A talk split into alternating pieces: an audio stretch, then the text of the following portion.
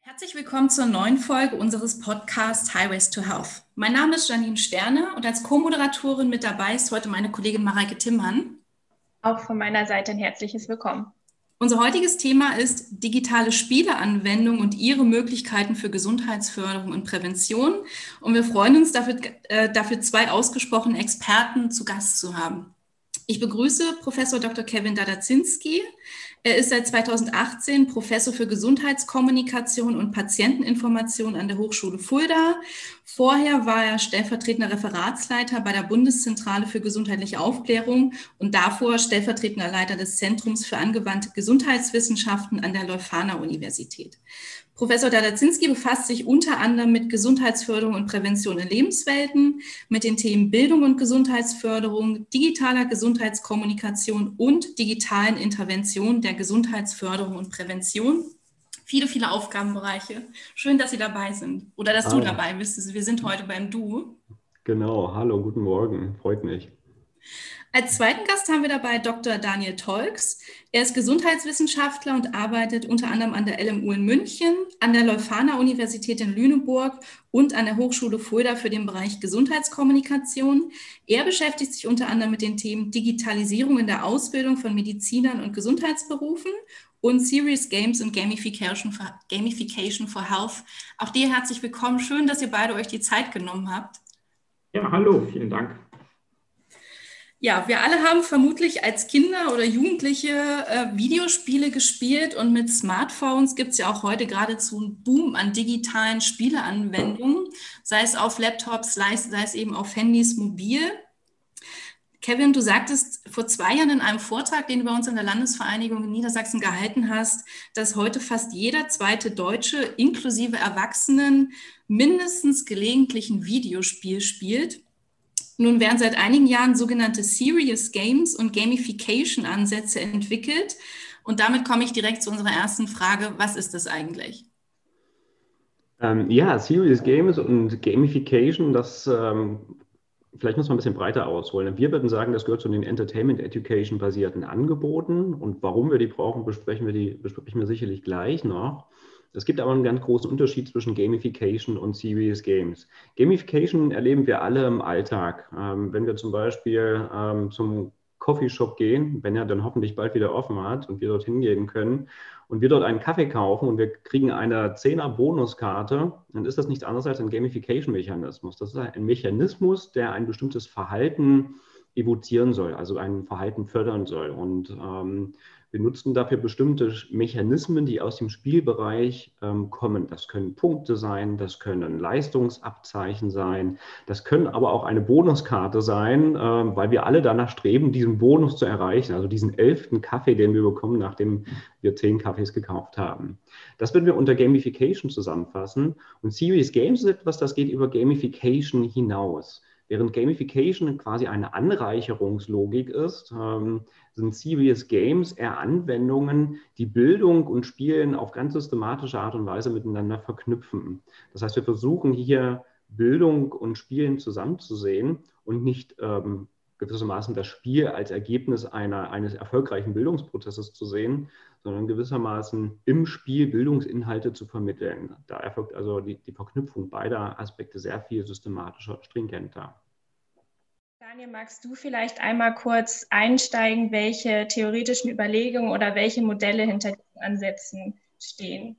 Ja, gerne doch. Also wenn wir jetzt nochmal, wir versuchen immer die Unterscheidung zwischen Serious Games und Gamification zu machen, was der Kevin gerade so schön dargestellt hat.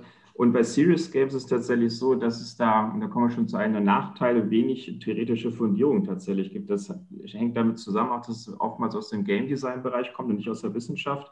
Ähm, was allerdings, jetzt kommt die gute Nachricht, wo es relativ gute theoretische Fundierung gibt, ist tatsächlich beim Gamification-Bereich, weil das einfach ähm, auch, das kommt eher aus der Psychologie und die Psychologen sind eher dafür bekannt, das auch systematisch zu beforschen und auseinanderzunehmen und zu modellisieren. Ähm, deswegen haben wir da zumindest, und das ist so das, ähm, das was immer geht, ist die Selbstbestimmungstheorie von DC und Ryan, die halt sagen, das ist eine Motivationstheorie, die sagen, wie entsteht denn eigentlich Motivation bei uns? Das ist ja eine von den vielen, aber die, die halt auch immer herangezogen wird und die auch bei Gamification-Studien eigentlich immer genutzt werden. Und das sind diese drei Bereiche, Kompetenz erleben. Ne? Also ich will halt selber was schaffen und ich stelle mich auch neuen Herausforderungen, suche die und schaffe die dann auch im besten Fall und freue mich dann und kann mir dann selber auf die Schulter klopfen. Ne? Also ich, als Beispiel will ich jetzt mal nehmen, ganz simpel, ich habe jetzt eine App und laufe jetzt äh, irgendwie fünf Kilometer meine Bestzeit. Dann muss ich sagen, wow, die App sagt, ich bin richtig toll, dann kann ich mir selber auf die Schulter klopfen und sagen, Mensch, Daniel, super. So, das ist toll. Noch besser ist natürlich, wenn, sich, wenn jemand anders mir auf die Schulter klopft und sagt, Mensch, Daniel, das wäre ja Bestleistung, die ich ja gar nicht erwartet. Das ist ja viel, viel schöner. Und das ist nämlich der zweite Punkt, also das erste Kompetenzerleben, das zweite ist soziale Zugehörigkeit. Das ist so die zweite Säule der Selbstbestimmungstheorie. Sagen, ich will aber auch irgendwo dazugehören. Ich möchte natürlich auch mit meinen Kompetenzen wahrgenommen werden. Ich möchte mich aber auch abgrenzen als eigenes Selbst. Ne? Da kommen wir so ein bisschen zu, zur jungen Theorie mit, mit dem Selbst und dem Ich ähm, Autonomie, das ist nämlich der dritte Punkt, zu sagen, ähm, ich will aber auch als eigenständige Person dargestellt, äh, wahrgenommen werden. Das sind so die drei Pfeiler der Selbstbestimmungstheorie. Und wenn wir jetzt an Gamification denken, an Punkte, zum Beispiel Punktevergabe, ist ganz klar Kompetenz erleben. Ne? Ich mache was, kriege direktes Feedback, also sofortiges, direktes und kontinuierliches Feedback wenn man jetzt so aus der Lerntheorie kommt, kriegt man ja dann mal feuchte Augen. Ne? Kontinuierliches und, und ähm, äh, direktes äh, Feedback ist ja eigentlich das, worum es beim, ums Lernen geht. Also das ist eigentlich der, der fast der wichtigste Aspekt überhaupt. Ähm, genau, und das sind so die, also die verschiedenen Aspekte von Gamification laden aber mindestens auf ein, wenn nicht sogar auf alle drei dieser, dieser äh, Bereiche auf. Und ähm, als, als Klassiker nimmt man immer so Badges, ne, diese virtuellen Ab, äh, Aufzeichen, nee, Abzeichen, die tatsächlich, da gibt es eine Studie, ähm, die haben, die laden auf alle drei Bereiche auf. Das sind so diese Badge, also virtuellen Auszeichnungen, immer sehr, sehr gut äh, äh, einsetzbar. Wenn ich den Daniel vielleicht dann auch ergänzen kann, weil er gerade das Wort Psychologie oder die Disziplin Psychologie eingebracht hat. Ähm, das stimmt tatsächlich. Spielen hat ja auch eine psychologische Funktion. Und es gibt bestimmte psychologische Merkmale, die ganz wichtig sind, wenn wir uns über das Spielen unterhalten. Und da geht es nicht nur um die Frage des Series Games und Gamification, und ein wesentliches Merkmal, das bezeichnen wir als unvollständige Funktionalität. Ähm, was wir damit meinen, ist gewissermaßen, wir spielen, weil wir Spaß an der Tätigkeit haben. Und das macht äh, das Spielen auch so interessant und so attraktiv, weil es um Spaß geht. Und das ist etwas, was wir gerade im Kontext von Gesundheitsförderung und Prävention ja oftmals nicht haben. Da kommen wir eher mit der normativen Idee, dass wir einen bestimmten Inhalt vermitteln wollen. Und das ist erstmal kein Spaß. Ähm, und das ist der Unterschied zum Spiel. Und es ist zugleich ein psychologisches Merkmal. Ein zweites äh, Merkmal wäre das so tun als ob Verhalten. Nämlich Spielen findet ja oftmals auf einer gewissen Fantasieebene statt, auf einer virtuellen Ebene. Ich kann mich gewissermaßen damit auch erproben und deswegen passt das auch ganz gut zu dem, was der Daniel gerade gesagt hat. Ähm, nämlich ich kann mich selbst und meine Kompetenzen erweitern, ohne dass ich sie gleich im realen Kontext ähm, äh, anwenden muss. Und das macht es, glaube ich, ganz attraktiv. Und damit verbunden ist, dass das gewissermaßen etwas Entspanntes ist. Ähm, ich tue das in einem entspannten Kontext. Ähm, in einer sicheren Atmosphäre. Ich erprobe mich gewissermaßen. Und das Tolle ist, gewissermaßen, Spielen ist ja oftmals eine Variation, also gewiss, nicht eine Variation, es ist eine Wiederholung mit Variation. Also jeder kennt das von uns wahrscheinlich, der schon mal gespielt hat und unbestimmt im, äh, unbedingt im Spiel etwas erreichen wollte. Der, äh, der oder diejenige tut das, bis er es erreicht hat. Und das Gefühl danach, was ich erlebe, wenn ich einen bestimmten Schritt, ein Level, ähm, eine bestimmte Herausforderung geschafft habe. Das ist ein ganz wichtiges psychologisches Merkmal auch von Spiel. Deswegen äh, kam mir gerade nach einmal die Idee, wie, wie wichtig einfach die Psychologie ist, gerade im Kontext von Spiel und Spielen. Ihr habt das eben schon angesprochen. Diese Ansätze kommen ja primär nicht aus dem Gesundheitsbereich, sondern eigentlich aus der Spieleentwicklung. Welche Potenziale haben eurer Meinung nach äh, Serious Games und Gamification auch oder insbesondere für die Gesundheitsförderung? Naja, vielleicht, vielleicht die, unsere grundlegende hm, Annahme, als wir damals angefangen haben, uns mit Spielen zu beschäftigen, da war ja Spielen gerade im Kontext der Gesundheitsförderung und Prävention etwas, was wir erstmal aus der Schmuddelecke herausholen sollten. Das sage ich jetzt ein wenig salopp, weil Spielen ist ja oftmals erstmal assoziiert mit etwas, was ein Risiko für die Gesundheit darstellt. Ähm, und ähm, da gibt es eine ganze Reihe von Forschungsbefunden zu und gerade im allgemeinen ähm, äh, wissenschaftlichen oder im allgemeinen Kommunikationskontext ist ja Spielen doch etwas, was immer auch abträglich für die Gesundheit definiert wird. Mm, und wir gehen von der Annahme aus, dass die Gesundheitsförderung und Prävention ja oftmals die Zielgruppen, die sie erreichen möchte, nämlich jene, die einen besonders hohen Präventionsbedarf haben, gar nicht erreicht. Und damit überlegt, was sind eigentlich die Grundlagen dafür oder was sind die Ursachen dafür? Und eine Ursache ist, dass die Lebenswirklichkeit äh, der Zielgruppe gar nicht berücksichtigt wird. Ich habe das gerade schon versucht zu sagen. Hm, Gesundheit ist ja nun nicht gerade ein, ich sage es ein bisschen salopp, ist ja kein sexy Thema gewissermaßen, gerade für, für Kinder und Jugendliche, aber auch für andere Zielgruppen. Und äh, ich glaube, dass man das Thema anders verpacken muss, um, um Zielgruppen auch zu erreichen. Und da sprechen wir vom klassischen Präventionsdilemma. Ähm, und deswegen ist dieser Entertainment Education äh, Gedanke oder das Konzept dahinter, glaube ich, eine ganz innovative Richtung, um die Zielgruppe anders zu erreichen und die Themen, die wir mit, mit hohem Engagement und mit hoher Motivation alle in der Szene ähm, an die Zielgruppe herantragen wollen, vielleicht nochmal auf, auf besondere Art und Weise an die Zielgruppe herantragen.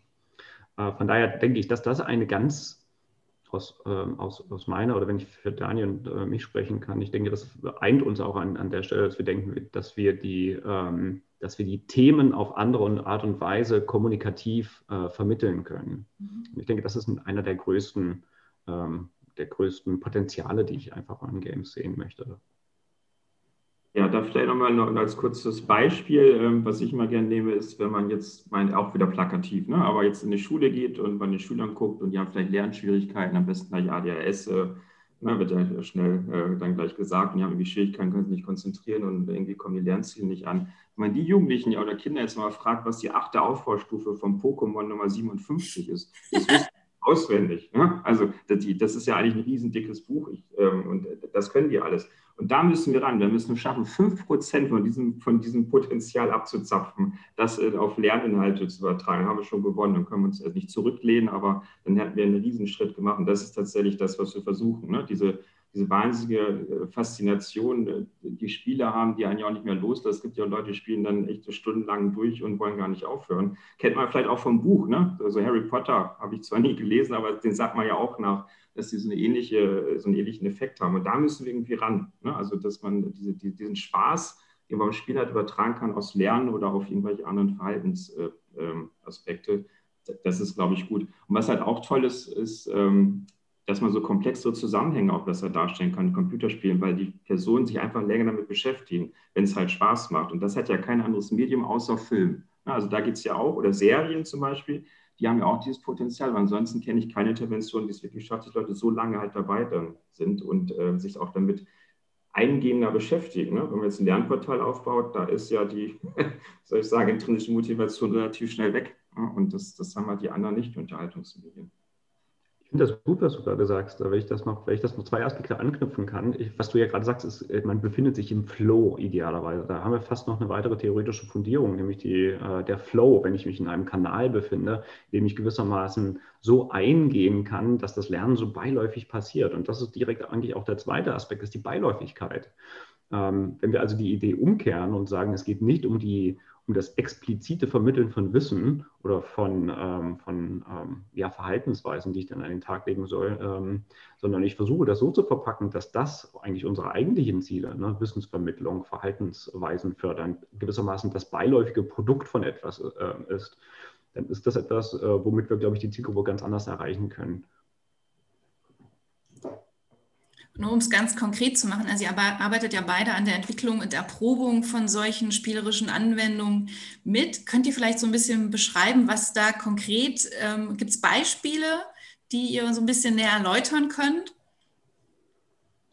Gibt eine ganze Reihe von Beispielen. Ähm, ganz klassische Beispiele, als auch Dinge, die mittlerweile auch in Deutschland durchgeführt wurden. Man muss vielleicht dazu sagen, Deutschland ist da relativ spät dran, auch was diese Entwicklung angeht. Dieses Gamification for Health, diese Games for Health-Szene, die ist insbesondere ähm, ähm, amerikanisch auch geprägt. Also es gibt ähm, da äh, gute Anwendungen, äh, mir fällt gerade der Name dazu ein, nicht ein, denk, äh, kann Daniel sicherlich gleich ähm, dazu beisteuern. Es gibt eine ganz ähm, ja, ältere Spielanwendung, das, äh, die sich mit ähm, Kindern beschäftigt hat, äh, die an Krebs erkrankt sind.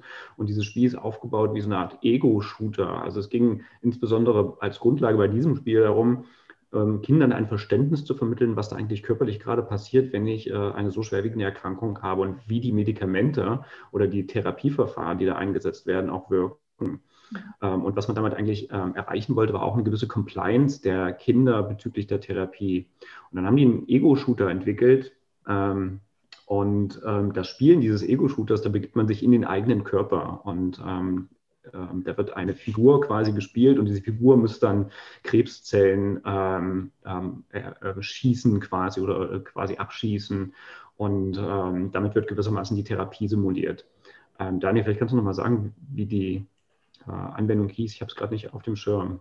Remission. Richtig, Remission, genau. Ist eines der großen Klassiker eigentlich der äh, im Bereich Games by Health und Serious Games. Ist auch ganz umfänglich evaluiert worden mit äußerst positiven Ergebnissen, A für den Wissenszuwachs, B für die Compliance ähm, und damit letztlich auch für den Therapieerfolg ähm, durch die erhöhte Compliance. Das ist zum Beispiel ein ganz großer Klassiker ähm, es gibt einen anderen, der ist vielleicht nicht so, der ist vom Namen gar nicht gut gewählt. Ähm, und da haben wir uns schon mehrfach darüber unterhalten, auch äh, Daniel, wenn wir Gespräche hatten. Das, äh, ist, der Name ist Fat World. Das ist ein Simulationsspiel. Da hätte man tatsächlich besser einen besseren Namen wählen können. Die Idee ist gar nicht so schlecht, muss man sagen. Das ist ein Simulationsspiel, ja, so in der Draufsicht. Ähm, da spielt man aus der Sicht eines, einer Person und kann vorher Lebensumstände ähm, einstellen. Handelt es sich um eine Person, die alleine ist, die arbeitslos ist? Was ist das, ähm, das Einkommen, was verfügbar ist? Und dann kann man simulieren und das sehr im Zeitraffer, wie sich Verkaufsverhalten, Aktivitätsverhalten, also das eigene Verhalten auf ähm, Übergewicht äh, oder auf die Gewichtsentwicklung auswirken kann. Das natürlich im Zeitraffer grundsätzlich ein total interessantes Spiel, weil es nicht nur um das Verhalten geht, sondern es geht auch um die Frage, wie sich unsere Lebensumstände auf Verhaltensentscheidungen auswirken.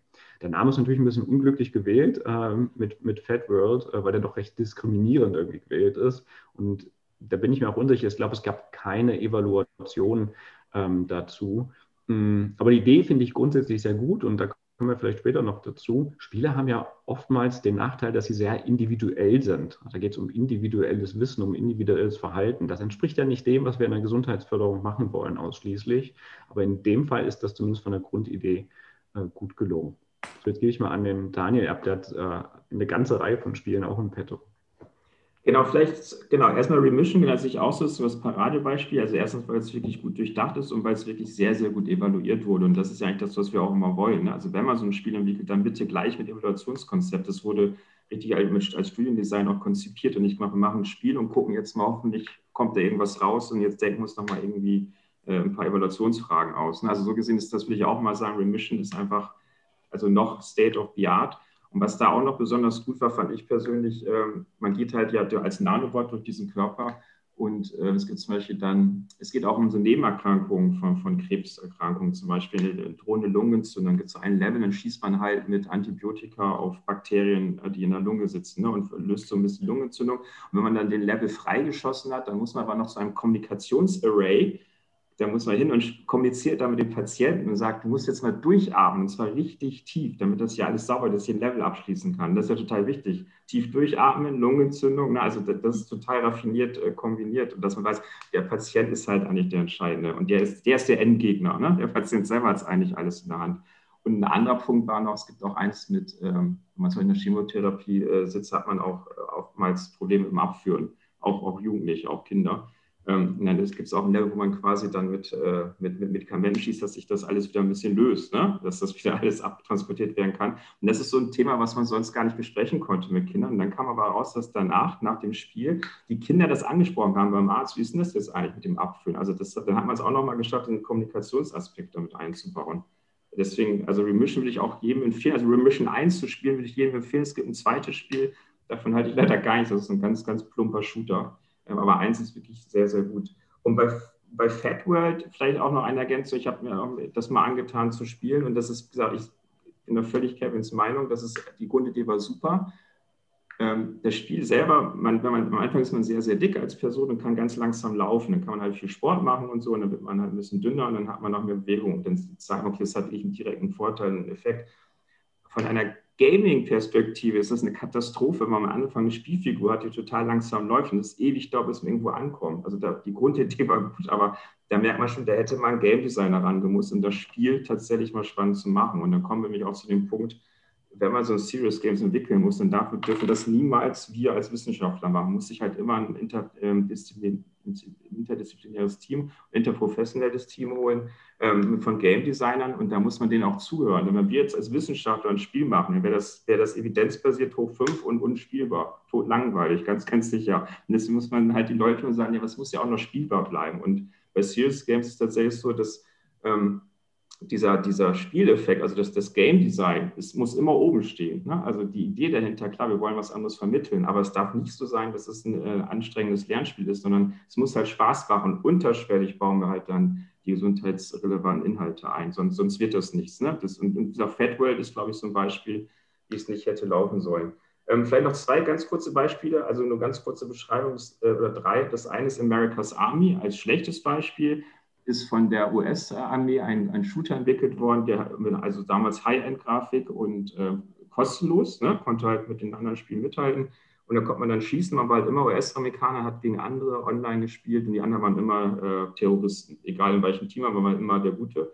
Und wenn man dann richtig gut ab, äh, Leute abgeschossen hat und Punkte bekommen hat und bei den Leaderboards ganz oben war, kam dann irgendwann die E-Mail von der America's Army äh, und gefragt, wollen Sie nicht vielleicht bei uns eintreten? Also ein Rekrutierungstool.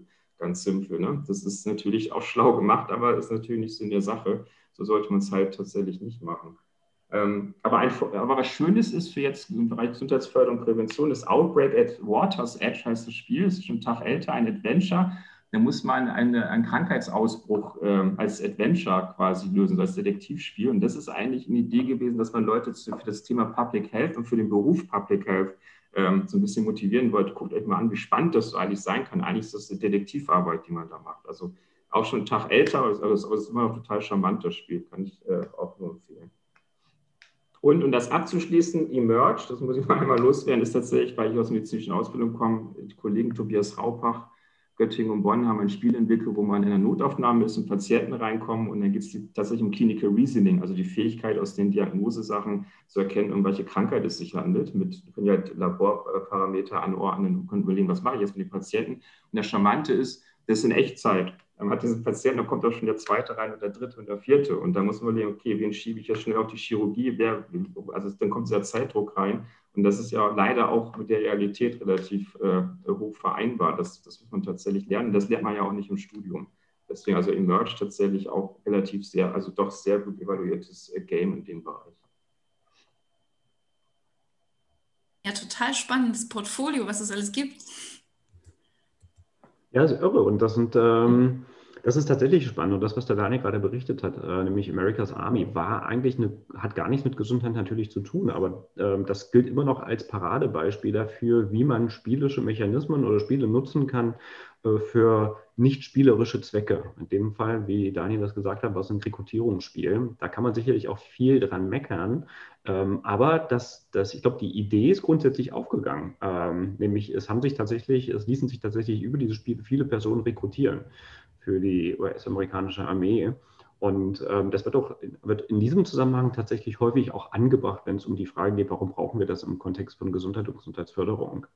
Ähm, und ähm, wir haben es gerade gesagt, dass die meisten Spiele, äh, die wir gerade berichtet haben, die kommen aus Amerika, zumindest nicht aus Deutschland, außer das letzte Spiel Emerge. Und es ist in den letzten Jahren langsam auch eine Struktur in Deutschland entstanden, äh, bei denen auch deutsche Spiele letztlich herausgekommen sind, auf ganz unterschiedlichen Ebenen. Gesundheitsförderung und Prävention, da gibt es auch erste Spiele. Es gibt auch vermehrt Spiele im Bereich gesundheitlicher Versorgung, gerade im Bereich bei Älteren. Und es gibt damit verbunden auch einige Standorte, äh, die sich mit solchen spielerischen Anwendungen beschäftigen. Das sind aktuell noch einzelne Inseln äh, innerhalb von Deutschland, würde ich sagen. Die sind auch noch nicht ausreichend miteinander vernetzt.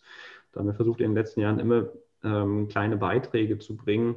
Wir haben quasi klassischerweise ähm, immer eine, eine Beitragssession auf, der, auf dem Kongress Armut und Gesundheit, zumindest in den letzten Jahren gehabt. Und da haben wir versucht, ein bisschen die deutsche Szene einzufangen und die vielleicht miteinander zu vernetzen. Ich glaube, da ist noch viel zu tun. Wir hängen da noch deutlich hinterher, aber ich glaube, wir sind da schon auf einem ganz, ähm, vielleicht auf einem ganz interessanten Weg. Kevin, vielen Dank für die, für die Vorlage ähm, von wegen Vernetzung. Genau, also, also, Kevin macht da ja tatsächlich ganz, ganz viel und ähm, hat ja auch noch ein Buch rausgebracht, ein Schwerpunktheft. Und ähm, was wir auch gerade machen, ist die äh, Gründung des Netzwerkes Serious Games und Gamification for Health. Das ist jetzt vom Hochschulfonds Digitalisierung finanziert jetzt erstmal. Und das ist genau die Idee, jetzt mal alle Leute, die sich mit dem Thema beschäftigen, zumindest erstmal im, nationalen, also im deutschsprachigen Bereich, also Deutsch, Schweiz, Österreich, mal an einen Tisch zu bringen, weil das wir wieder erleben, wenn wir auf Tagungen sind oder irgendwie angesprochen werden, dann hören wir immer von ganz vielen anderen Projekten, denken, ja, so wissen wir das denn eigentlich nicht? Und deswegen, da geht, glaube ich, ganz schön viel Potenzial verloren. Das ist immer so ein bisschen die Idee, jetzt zu sagen, wir suchen jetzt nicht, sondern wir schießen mit diesem Netzwerk Serious Games und Gamification vielleicht mal so, so eine Leuchtboje, nee, Boje ist nicht, Leucht, Leuchtspurmunition in den Himmel und sagen, hier, hier sind wir, kommt mal zu uns, dann lass uns mal bitte austauschen und gucken, was wir gemeinsam entwickeln können. Ne? Also deswegen auch für die Hörer, wenn, wenn jemand Interesse hat, einfach mal bei uns melden. Wir, wir starten offiziell jetzt nächsten Monat hoffentlich, wird das offiziell gelauncht, das Netzwerk, und dann hoffen wir, dass wir da auch viele Leute zusammenkriegen an einen Tisch. Dann jetzt, glaube ich, auch einfacher, ne? auch diese ganzen Aktivitäten, die wir dann machen. Wir haben jetzt schon viel über Potenziale und Möglichkeiten von äh, Gamification und Series Games gesprochen und ähm, es gibt unserer Meinung nach zwei große Kritikpunkte auch an den digitalen Spieleanwendungen und Kevin hatte schon einen eben angedeutet und zwar, dass man sich mit den Spielen immer sehr auf Verhaltensebene bewegt und die Verhältnisse selten anspricht. Gibt es dann eurer Meinung nach weitere Ansätze und Möglichkeiten, wie man auch stärker auf die Verhältnisebene einwirken kann? Gibt es, gibt es unbedingt. Und äh, du hast vollkommen recht. Ähm, die meisten Spiele oder so begann auch die Anfangszeit dieser, Gamification-Entwicklung, Serious Games Fails Entwicklung, die bezogen sich auf das Einzelindividuum. Es ging darum, dann tatsächlich doch Wissen zu vermitteln, vielleicht dann aber über, natürlich über diese Entertainment-Education-basierte Art und Weise. Mm, und ähm, das entspricht natürlich nicht der Idee der Gesundheitsförderung. Das ist eine Dimension, äh, wie wir wissen. Und es gibt auch erste interessante ähm, Anwendungen dazu. Ein Beispiel ist ähm, Stressrekord. Ähm, das ist eine Anwendung von der TU Dresden.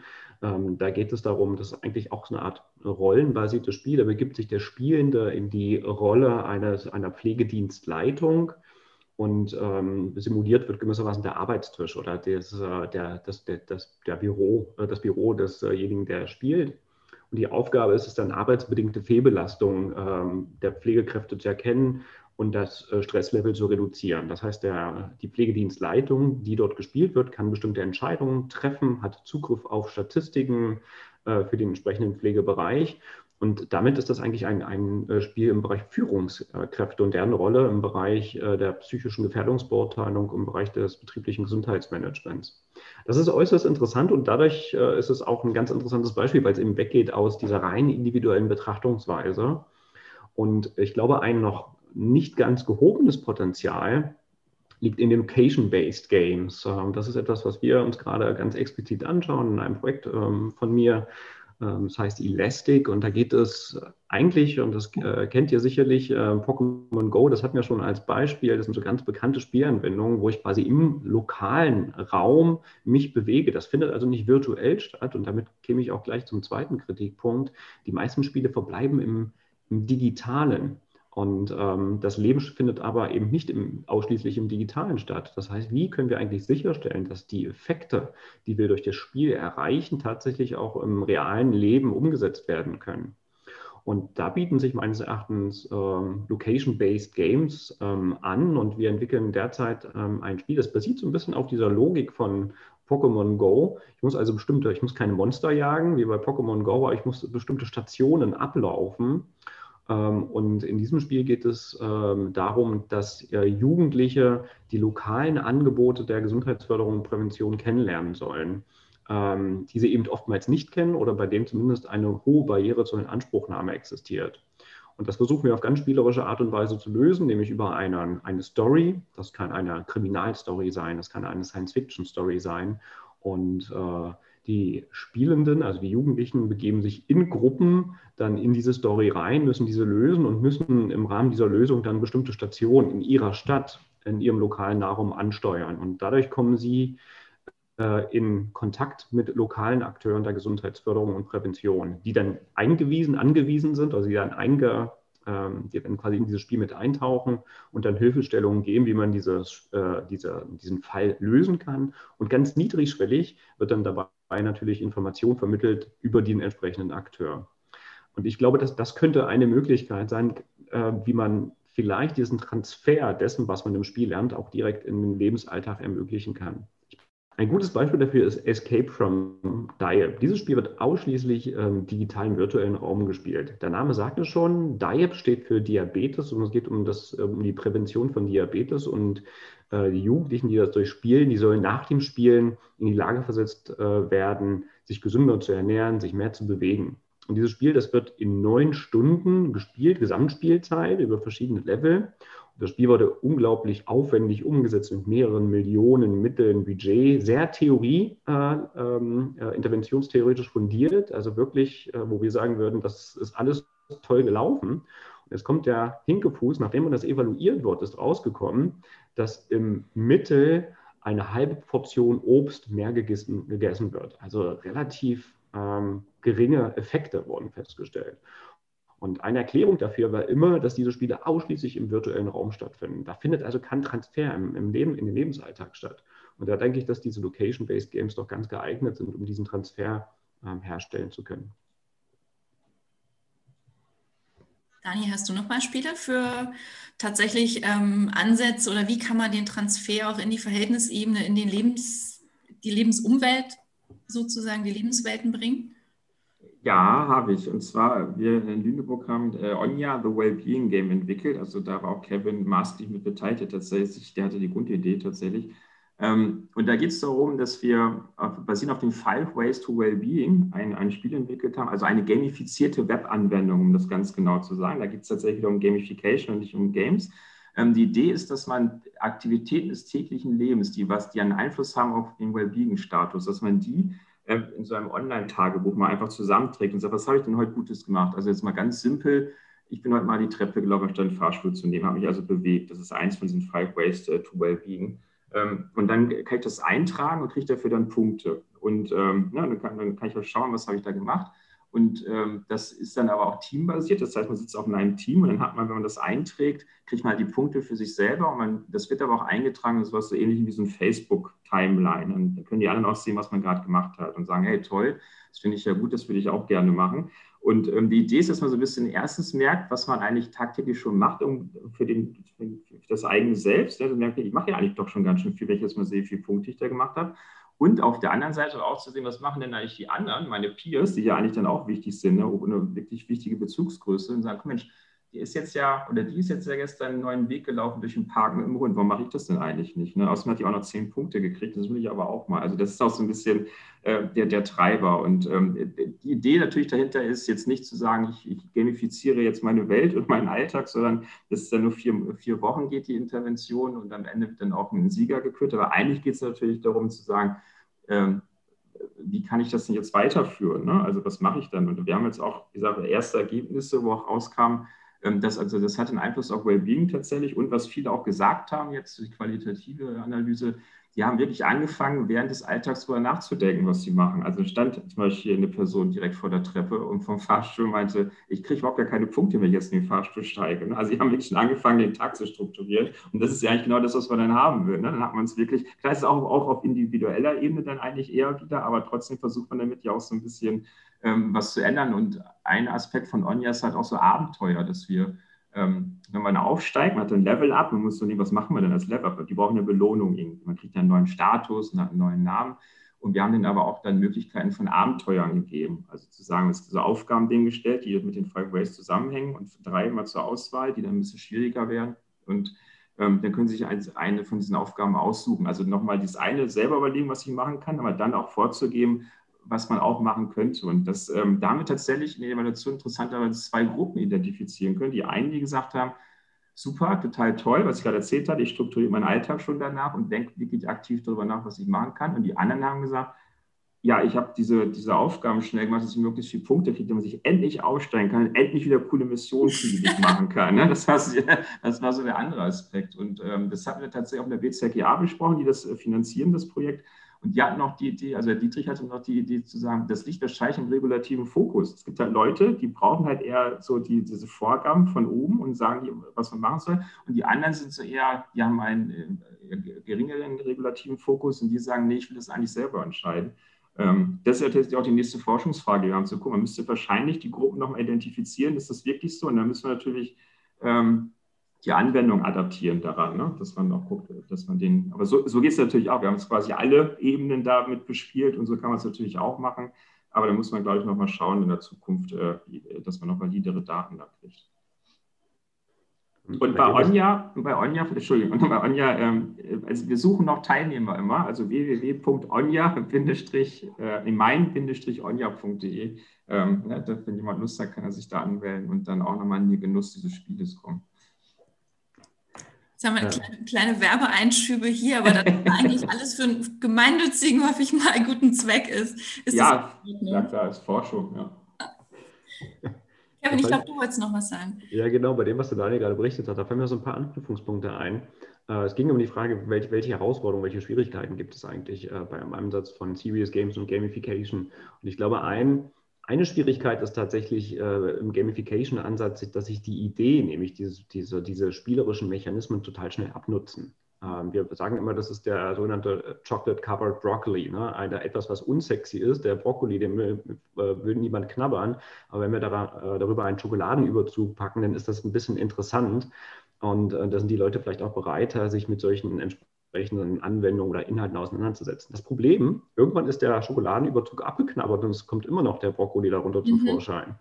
Und das ist genau das Problem vom Gamification-Ansatz. Ähm, irgendwann, es hat, hat einen sehr starken mh, hm, Gewöhnungseffekt. Also wenn ich weiß, wenn ich alles durchschaut habe, wenn ich weiß, ich bekomme gewisse Punkte dafür, ähm, ich kann bestimmte Level durchwandern, ähm, dann verliert das schnell an Attraktivität. Das heißt, hier müssen wir uns die Frage stellen, wie können wir diese Motivation dauerhaft aufrechterhalten, damit Menschen diese Anwendung auch dauerhafter nutzen. Hm, und etwas, was Dani auch gerade angesprochen hat, sind ja faktisch gewisse Nutzertypen ähm, ähm, des Spiels. Und das kennen wir aus der Spieleforschung. Es gibt ähm, die sogenannten Achiever, also diejenigen, die spielen, weil sie bestimmte Dinge erreichen wollen. Das sind die, die wirklich auf jeden einzelnen Punkt schauen, die wollen wirklich dieses Level haben und die hören nicht eher auf, bevor sie nicht alle Badges, also Leistungsabzeichen erreicht haben. Das kennt man ja auch aus, der klassischen, aus dem klassischen Spielbereich. Ähm, die gehen da richtig drin auf und die wollen bestimmte äh, Ziele erreichen. Und es gibt ja auf der anderen Seite sicherlich auch Spieler, denen ist genau der Teil gar nicht so wichtig. Die wollen, diesen nennen wir dann Explorer, die wollen äh, bestimmte Dinge für sich erkunden. Die, denen ist das egal, ob sie, ob sie Punkte dafür bekommen. Und ich glaube, das führt in der ähm, äh, unterm Strich dazu, dass wir, wenn wir Spiele planen und umsetzen, dann müssen wir darauf achten, dass wir diese unterschiedlichen Nutzertypen auf ähnliche Art und Weise ansprechen. Also jeder muss sich in so einem Spiel wiederfinden, in so einer spielerischen Anwendung. Und vielleicht noch ein letzter Punkt, ähm, der mir im Bereich Serious Games äh, sehr wichtig erscheint, den wir auch häufig diskutieren, wenn wir ähm, uns treffen. Das ist diese Balance zwischen den Bildungsinhalten und den spielerischen Inhalten. Und das ist das ganz Schwierige im Bereich Serious Games. Wird also der Bildungsinhalt ähm, zu stark ausgeprägt, dann machen wir das, was wir die ganze Zeit machen, nämlich Education. Und dann wird das schnell langweilig. Auf der anderen Seite ist der spielerische Anteil zu groß dann äh, wird es vielleicht schnell zu einem Spiel und ich erkenne den wirklichen Inhalt dahinter nicht mehr. Also das gut auszutarieren und gut auszubalancieren, das ist, glaube ich, eine große Herausforderung. Okay. Vielleicht noch eine Frage zum, wir, wir sind gerade so ein bisschen bei den Herausforderungen dieser Anwendung und wie, wie gestaltet man das wirklich auch wirkungsvoll? Und ihr habt ganz am Anfang gesagt, ähm, diese spielerischen Anwendungen oder die Ansätze, der Gedanke dahinter war auch dieses, dieses Spaß und das Erleben, damit vielleicht auch Gruppen wie Kinder und Jugendliche besonders zu erreichen, die, die man über andere Ansätze der Gesundheitsförderung, Prävention vielleicht nicht so gut erreicht. Und ich glaube, da kommt man dann auch zu einem Punkt, der immer wieder auch als Kritik geäußert wird, dass man mit solchen digitalen Anwendungen eben bestimmte Gruppen, Altersgruppen, ähm, Menschen, die vielleicht digital affiner sind, besser erreicht und andere wiederum abgehängt sind, ein Stück weit. So das, was wir, das klassische Präventionsdilemma, gibt es das auch im digitalen Raum? Fragezeichen. Ja, leider, muss man, muss man ehrlich zugeben. Also wir haben, es gibt tatsächlich einige Studien zu dem Thema. Also wir haben, das ist nicht so gravierend, also wir hatten am Anfang, oder Kevin hat am Anfang ja auch gesagt, dass ja relativ viele Leute auch spielen. Ne? Also es gibt da ja Umfragen, da glaube sind 48, 42 Prozent Gamer, glaube ich, in Deutschland. Und das ist eine Umfrage von vor zwei Jahren. Die sind sicherlich nochmal gestiegen, jetzt äh, auch durch Covid natürlich. Ähm, also da, da, haben wir zum Beispiel auch gar kein Gender Gap ne, bei der Nutzung der Spiele. Es sind 42 Prozent Männer, 43 Prozent Frauen, wenn ich das mal richtig irgendwie im Kopf habe. Ähm, aber trotzdem haben wir bei zum Beispiel bei Gamification gibt Studien, dass wir ein Gender Gap haben. Und jetzt, äh, also ich kann ja nichts dafür, aber man kann sich ja schon denken, woran das liegt wenn man an diese Selbstbestimmungstheorie zurückgeht, Kompetenz erleben, soziale Zugehörigkeit, Autonomie. Ne? Ähm, ist es tatsächlich so, dass Männer mehr auf Kompetenz erleben. Also das wirkt besser bei den Männern und bei Frauen eher soziale Zugehörigkeit. Das ist ja erstmal gar nicht so schlimm. Man muss halt versuchen, möglichst, wenn man sowas macht, möglichst alle drei Bereiche mal zu avisieren. Ne? Also von der äh, Motivationstheorie, dann, dann kann man das so ein bisschen ausgleichen. Was wir aber definitiv auch haben, ist, ähm, dass die Nutzung von Gamification und von Serious Games im zunehmenden Alter schwieriger wird. Und da weiß man jetzt aber wirklich noch nicht, woran das liegt. Also ich, ich meine nur Theorie, ne, überhaupt nicht evidenzbasiert. Ich glaube, es liegt tatsächlich auch eher an den Endgeräten, dass, dann, dass man da eher die Schwierigkeit hat. Denn das Spielen selber ist ja so tief verwurzelt in unserer Kultur. Wir wachsen damit auf. Wir lernen ja als Kind durch Spielen fast alles am Anfang. Ne? Selbst Platon hat schon das gesagt, kann er gesagt, wenn Leute im Sandkasten eine Burg bauen, sollte man tunlichst darauf achten, dass der irgendwann wirklich Burgen baut. Ne? Also dass man die Talente da schon erkennt. Das ist ja so ein uraltes Ding ähm, genau, und, und, und deswegen glaube ich, das ist so tief verwurzelt, dass es vielleicht eher daran liegt, ähm, dass es an den Endgeräten halt schwieriger wird. Aber wie gesagt, nur eine Theorie müssen wir auch forschen. Also ich weiß, ich weiß noch von keinen Studien, die es dazu jetzt gerade irgendwie gibt. Und mit der Digitalisierung an sich, das ist ja auch immer so die Frage, ne, ist das jetzt gut oder schlecht? Finde ich immer, also Frage kann man ja stellen, aber dafür ist jetzt auch schon zu spät. Ich meine, wir sind fast voll durchdigitalisiert durch Covid-19 jetzt noch weitaus mehr und Endgeräte hat ja fast jeder. Ne? Also die Mobil Mobilnutzung ist doch bei Jugendlichen, weiß ich, 98 oder 99 Prozent. Also das ist, glaube ich, wirklich nicht das Problem. Also ich glaube, bei PCs sehe ich es ein und Notebooks, aber wenn man jetzt auf, auf, ähm, auf, auf äh, ja, mobile Endgeräte geht, ist das, glaube ich, äh, vernachlässigbar. Also Vielleicht eine Ergänzung, ähm, das sehe ich ganz genauso. Also wir sprechen diese, die Frage der, der, Ungleichheiten, die finden wir natürlich auch in der Digitalisierung. Wir sprechen ja da vom sogenannten Digital Divide. Ähm, also von der digitalen Kluft. Und äh, diese digitale Kluft kann man auf verschiedenen Ebenen verordnen. Und eine Ebene wäre die Zugänglichkeit zu entsprechender Hardware, also von bestimmten äh, digitalen Medien. Da, das ist die digitale Kluft erster Ordnung, könnte man sagen. Da wäre ich jetzt ähm, gar nicht so ganz skeptisch. Ich glaube, dass äh, die äh, Verfügbarkeit von digitalen Medien in den letzten Jahren deutlich verbessert wurde. Ich glaube, da sind die Unterschiede jetzt vielleicht nicht ganz so stark vor vorhanden. Hm, ich glaube aber, dass es schon auch ein Problem ist der digitalen Kluft auf der zweiten Ebene, nämlich in der Frage der Kompetenzen, die notwendig sind, um mit bestimmten digitalen Medien umgehen zu können. Und da sind wir auch ganz schnell bei der Frage von Gesundheitskompetenz im Übrigen, bei digitaler Gesundheitskompetenz. Da würde ich schon sagen, gibt es eine ganz klare hm, Ungleichheiten. Und äh, die Frage auf der dritten Ebene der digitalen Kluft wäre, wie kann ich das, was ich in diesen digitalen Medien erfahre, ähm, dann auch tatsächlich umsetzen in Verhalten und ähm, Einstellungen. Ähm, und da gibt es natürlich nach wie vor auch eine Ungleichheit. Also das sollten wir definitiv berücksichtigen. Wir müssen auch gucken, wir, wir können vielleicht bestimmte Ungleichheiten auflösen, bestimmte Schwierigkeiten auflösen, aber wir schaffen auch äh, Schwierigkeiten damit. Und das führt mich dann zu der hm, Gesamteinschätzung digitaler oder Spielanwendungen sind nicht die Lösung für all das, was wir vielleicht bislang in der Gesundheitsförderung nicht so richtig gut umsetzen können. Sie können ein kleiner Schritt sein, können immer nur komplementär sein zu dem, was wir bislang haben im System. Aber äh, wir sollten uns da auch nicht überschätzen, ähm, sondern wir suchen nach guten Möglichkeiten, das Bestehende anzureichern, besser zu machen und äh, versuchen natürlich mit den Problemen, die nach wie vor bestehen, auch gut umgehen zu können. Aber es, du hast vollkommen recht, es gibt da eine ganze Reihe von Schwierigkeiten und Herausforderungen. Die Digitalisierung hat im letzten Jahr durch die Corona-Pandemie einen großen Schub bekommen und uns würde jetzt zum einen äh, interessieren, ob ihr auch das Gefühl habt, dass die Gamification und Serious Games Szene gewachsen ist oder da einen Schub bekommen hat und schlussendlich auch, ähm, wie jetzt äh, andere eure Ansätze mit dem Serious Games oder Gamification aufgreifen können oder für sich dann auch nutzen können.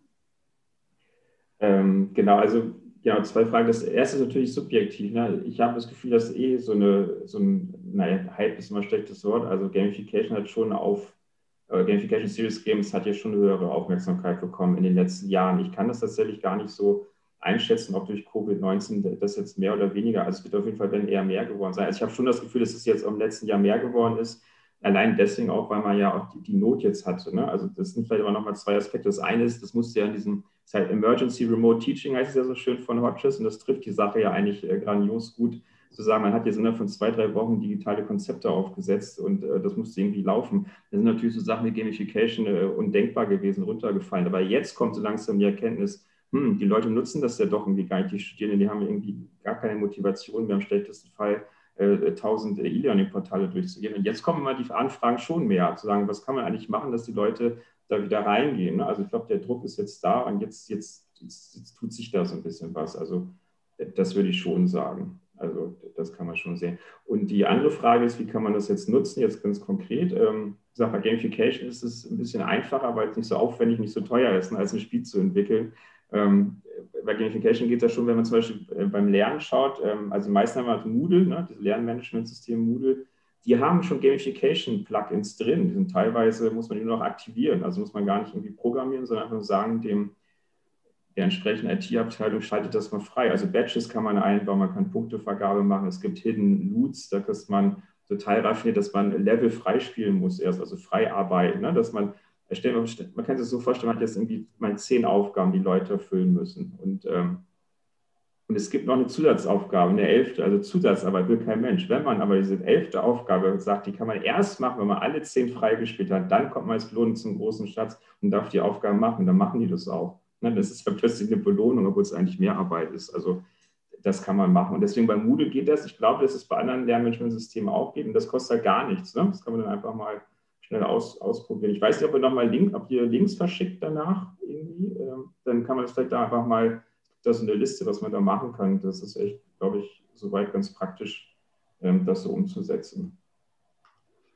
Ich weiß gar nicht genau, ich kann das gar nicht so richtig einschätzen, wenn ich ehrlich bin. Ich weiß nicht, ob ähm, infolge der Corona-Pandemie ähm, digitale Anwendungen im Bereich oder sagen wir spielerische Anwendungen im Bereich äh, Gesundheit zugenommen haben.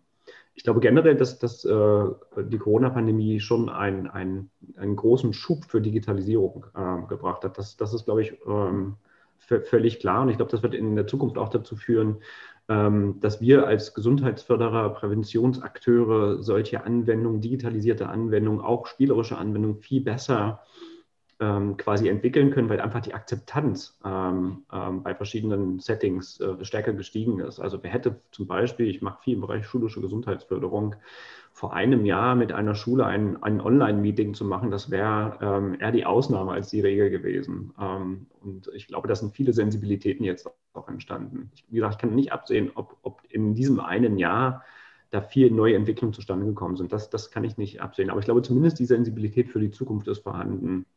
Ähm, und das sieht man ja auch. Ich meine, ihr habt den Podcast aufgesetzt. Ich glaube, dass es auch unabhängig ist von, all, von dieser Corona-Situation. Ihr habt den Podcast aufgesetzt. Ihr hattet vor zwei Jahren ähm, eine, eine Jahrestagung mit diesem Schwerpunkt und habt diesen Schwerpunkt weiterverfolgt.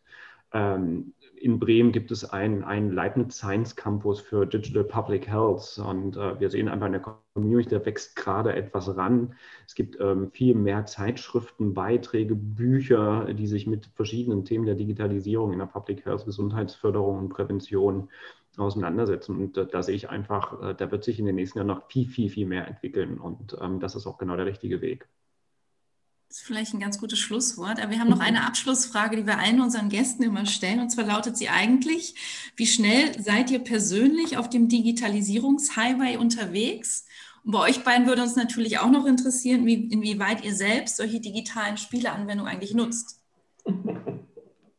ähm, also ja, also ich bin, ich beschäftige mich, glaube ich, seit zwölf Jahren mit Serious Games mit Gamification weiter später. Für mich war Gamification immer so ein Abfallprodukt von Serious Games, bis ich da mich damit beschäftigt dachte, okay, stimmt eigentlich nicht, eigentlich äh, ist das falsch. Aber seit, also schon ganz lange. Und Digitalisierung genauso lange. Ich war früher, habe ich mich mit dem Thema E-Learning beschäftigt. Das hier war total uncool. Dann hieß es plötzlich Digitalisierung, dann wurde es ja ein bisschen cooler. Jetzt ist ja digitale Transformation, ne? dass wirklich Prozesse äh, digitalisiert werden. Das ist ja eigentlich viel spannender. Also da, ich bin halt auch in so einem Ausschuss Digitalisierung mit drin und so, also da machen wir tatsächlich schon seit längerer Zeit äh, ganz viel.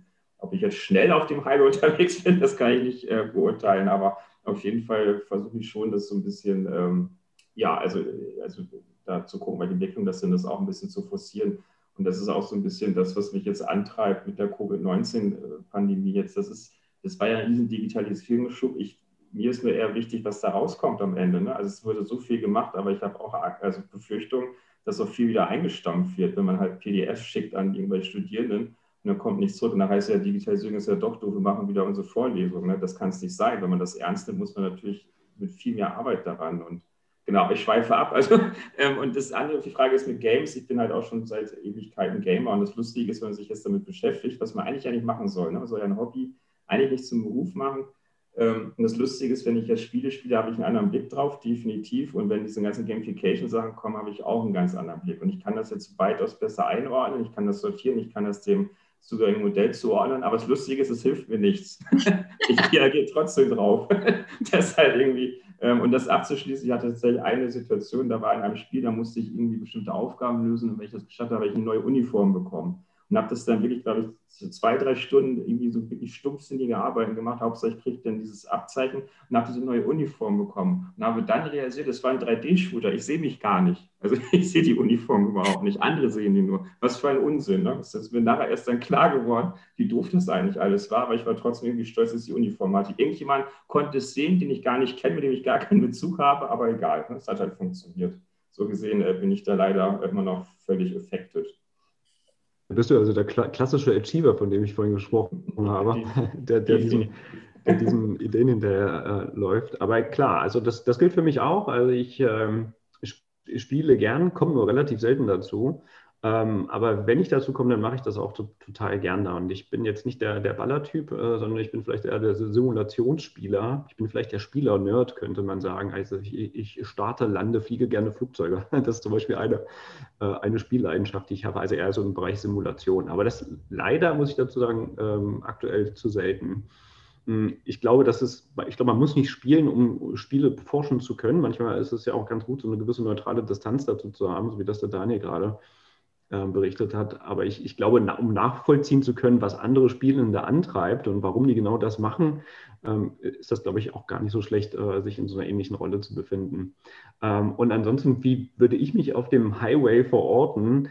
Ähm, hättet ihr mich das vor vielleicht einigen Jahren gefragt, dann wäre ich, glaube ich, noch etwas schneller auf dem Highway unterwegs. Und das ist ganz interessant jetzt zu sehen, dass, dass ich mit den Dingen selbst nicht mehr so unmittelbar äh, mithalten kann, die da so neu auf dem Markt sind, die ganzen technischen Neuentwicklungen. Das ist ganz erstaunlich, weil ich früher vermutlich selbst immer gedacht habe, hm, es ist doch ganz einfach, alles zu bedienen. Aber ich merke ja tatsächlich, ich bin nicht abgehängt, soweit würde ich das nicht sagen.